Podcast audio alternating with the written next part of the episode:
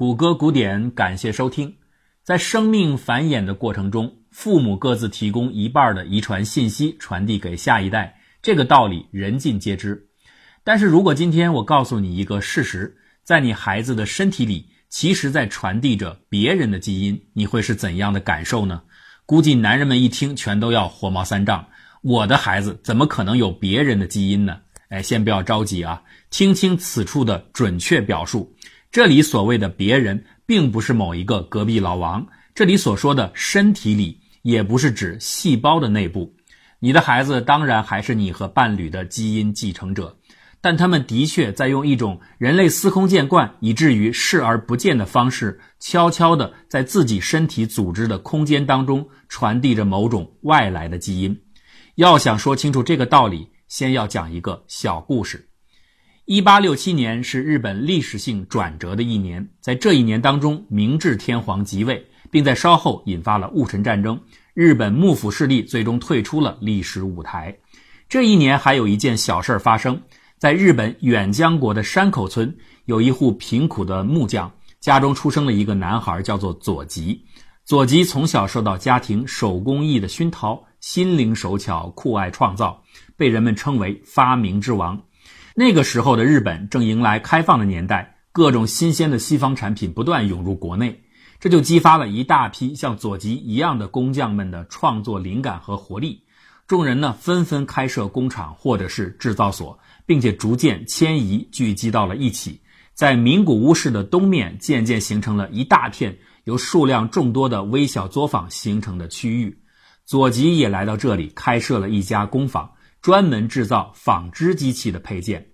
他在临近周边的小店里结识了许多的好友，比如专做密闭压力容器的工藤，善于锻造优质杆件的羽田，还有其他一些工匠。这些人有的生产零件，有的仿制现代机械，还有的加工原材料，各有专长。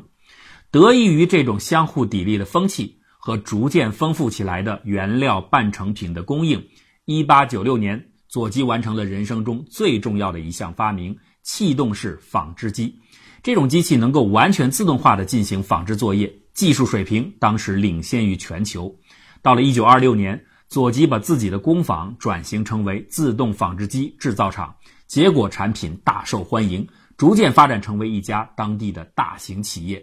由于织机工厂的巨大成功，其对零配件供应的需求越来越大，佐吉就开始向几位好友寻求合作和帮助。于是，临近的好几家工厂都纷纷放弃了原先的经营方式，专心的为佐吉的工厂供货。在这段时间里，佐吉的儿子一郎逐渐长大，和父亲一样，他很快也痴迷上了制造业，并且逐渐成为行家里手。一九一零年，佐吉到欧美考察，此行不仅坚定了他对自己所发明的纺织机的水平的信心，同时也意外的看到了一个。正在胎动当中、孕育当中的汽车社会。回国以后，他就把纺织机的专利使用权转让给了英国企业，把数量不菲的转让费用交给了儿子一郎，希望儿子能够用这笔钱制造出来未来大有前途的汽车。一郎是一个有着超群的坚定意志和聪明才干的人，他先是托朋友从德国买来一辆成品的汽车。拆卸开来以后，和几位技师反复琢磨研究，终于在一九三五年用金属、木头和皮革拼凑出了一辆虽然很简陋，但却可以自由行动的车辆。佐吉一看非常高兴，就在纺织机工厂的内部专门设立了一个汽车部门，支持儿子的开发工作。虽然有了这个样品，但是一郎心里很清楚，这只是一个临时拼凑的结果。要想真正做出高品质的商业汽车，样品的品质还是远远不够的。其中有两个关键的配件，自己始终是做不好的，一个是气缸，一个是光滑耐用的连杆。他就向父亲佐吉请教，佐吉建议他去找自己的老朋友工藤和羽田寻求帮助，因为他们两人正是这两种配件的制作大师。一郎说：“不瞒父亲大人，我自己早先已经上门拜访过两位前辈，希望他们能够加入到我们的团队当中，一起制造汽车。至于股份或者报酬什么的，全都好商量。但是不知道为什么人家一口回绝了。”佐吉摇了摇头，对一郎说：“你的做法完全错了，可以说无理至极。我太了解他们了，他们是真正的匠人。对一所玄命的工匠来说，最重要的是什么？是在人间留下自己的人生印鉴，也就是留下经过自己记忆加工出来的传世精品。汽车是你的梦想，连杆和气缸是他们的生命。你之前的那些说法，等于要把人家的生命买过来，成就自己的梦想，人家怎么能够接受呢？你的梦想完成了，别人的生命却消失了。所以，你现在唯一正确的做法，应该是把对方当做平等的供应商，把你想要的东西画成详细的图纸和说明。不管你提出的产品要求多么的苛刻，只要你愿意诚挚的委托别人在自己的工厂中加工制作，完成你的托付，就一定能够赢得他们的尊重，并且得到最好的回馈。因为你在完成自己心愿的同时，也成就了别人的梦想。一郎一听，恍然大悟，鞠躬向父亲致谢，全明白了，多谢您的指教。从此以后，一郎就凭借这个信念，赢得了越来越多周边匠人的信赖。他们都以能够为佐吉家的工厂供货为荣，这意味着质量和信誉。随着二战爆发，一郎家的汽车工厂迎来了天赐良机，大量的军方采购订单一下让工厂发达起来，成为全日本首屈一指的大企业。但是伊郎并没有忘记自己汽车产品的价值源头，那就是一大批兢兢业业的小工匠、小作坊的尽心表现。他深刻地体认到。自己的全部成就永远依赖于这些供货商为他们各自的梦想所展现出的齐心协力。为了让整个产业更加紧密地联系在一起，他在名古屋东面三十公里的菊母市设立了汽车制造工厂，让几乎所有的供货商全部处在一个半径不到三十公里的范围内。这样一个巨型的汽车群落的城镇就渐渐成型了。到了后来，由于伊朗的企业影响力太过巨大。菊母市正式改了名称，今天它的名字叫做丰田市。哎，熟悉汽车历史的人恐怕早就听出来了。以上故事的梗概基本忠实于丰田汽车公司的真实发展历史，不过其中的一些具体细节是我添加的。之所以用这样的方式来描述这个故事，并不是要讲一段汽车历史，而是希望通过它生动地展现出一个大型企业在萌生发展过程中的基本路径。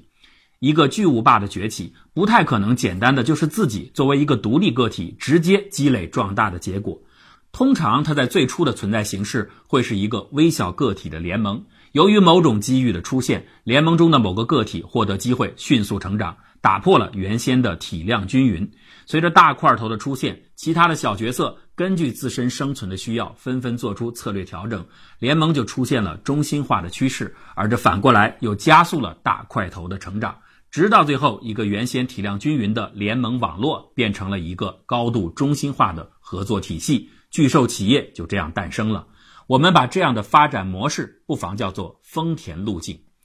不仅仅是广义的企业或者组织这样的虚拟生命，真实的生命体同样经历着类似的发展路径。在自然世界当中，每一个物种都不是仅仅代表着自己，而是代表着一个庞大的中心化的体系。它的背后的参与者是如此之多，令人咂舌。人们可能会觉得这个结论有一点陌生。物种当然是很明显的，但是它背后的那些同盟小伙伴到底在哪里呢？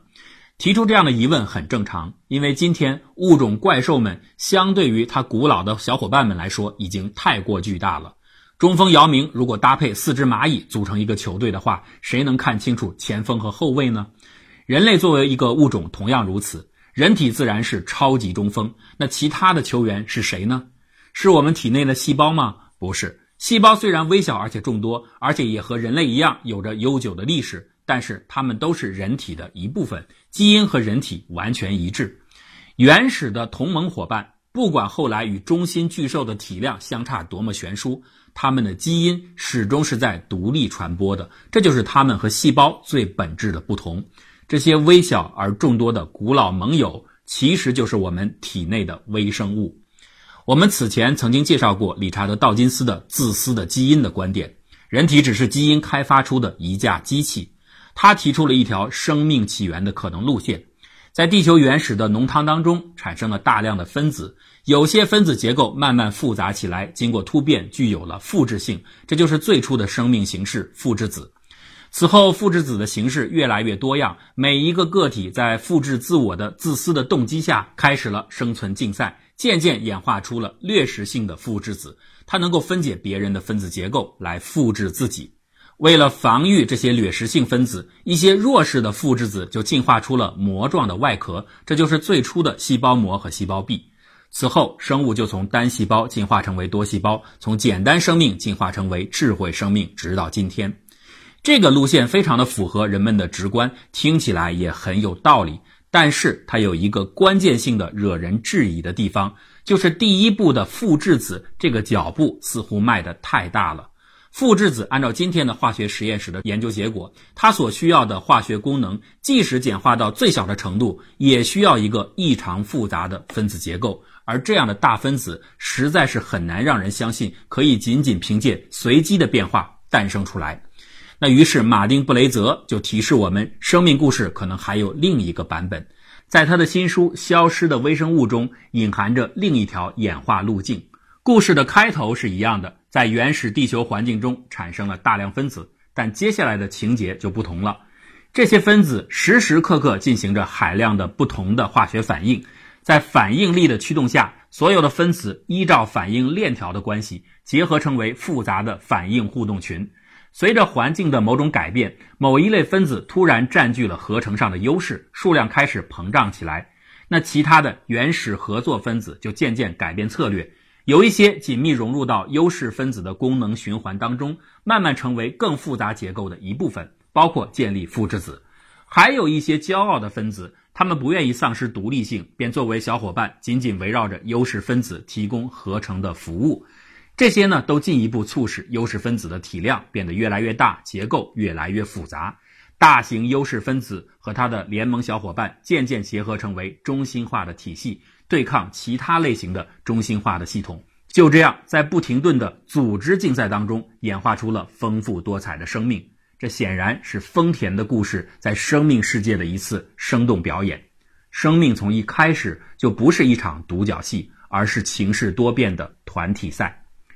这个认识彻底颠覆了我们以往看待自己和看待体内微生物的观点。通常人们只觉得这些不起眼的小东西不过是寄居在庞大人体公寓中的匆匆过客，与我们毫无关联。即使有些功能上的效用，那也只是一种自然选择的客观结果罢了。但是现在，我们或许得说，这种感觉是错误的。微生物曾经和我们一样是机会平等的盟友，命运选择了我们的祖先成长壮大起来，正如当初也有同样的机会选择其他的个体一样。果真如此的话，那今天的人类可能就是别人眼中的微生物。用一个更清楚的表达方式来说，只要基因能够独立的向下遗传，那所有的生物都是平等的，不管个头是大还是小。当然了，人类身体中具体存在的这些微生物，除了保有独立性之外，还是我们延续亿万年的盟友，所以他们的基因是人类进化过程的选择。当然，反过来也可以等价的说。人类的基因是他们进化过程的选择，生命体内的微生物称得上是我们的外部基因。基因可以建造人类的身体，可以决定生命的进程。微生物同样具有如此的功能，甚至可以说，没有外部基因的存在，物种自身的基因在许多功能上是不完整、没有效用的。举个例子，产科医生很早就注意到，孕妇在整个妊娠过程中。体内的微生物环境始终发生着显著的改变，有些微生物数量明显的下降，有些则大幅度的增加。这些变化并不是随机的改变，而是涉及到几十种特定的微生物种群的特定转变。通过对几十位女性的跟踪分析，证实了这样的改变对不同的人来说基本都是一致的。这意味着人们体内的微生物察觉到了人体这个巨型中锋即将繁殖的信号，做出了相应的功能调整。为了验证这些调整的具体功用和怀孕有关，康奈尔大学的年轻女研究员路德利曾用自己怀孕的时机主持了一项研究。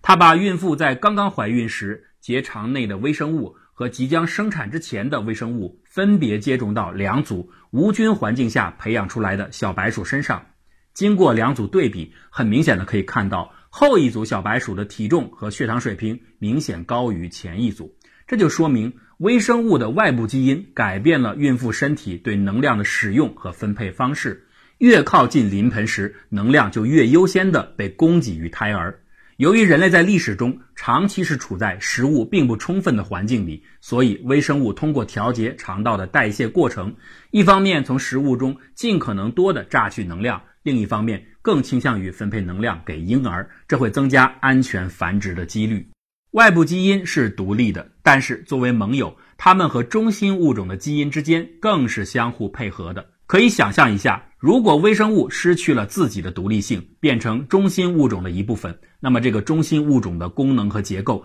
一定会变得复杂不堪，其效果远不如通过释放信号，简单的向微生物供货商订购服务来得更好。而微生物呢，也可以通过向不同的多个物种提供同样的服务，来增加自己的生存价值，赢得进化比赛。这是一个双赢的策略。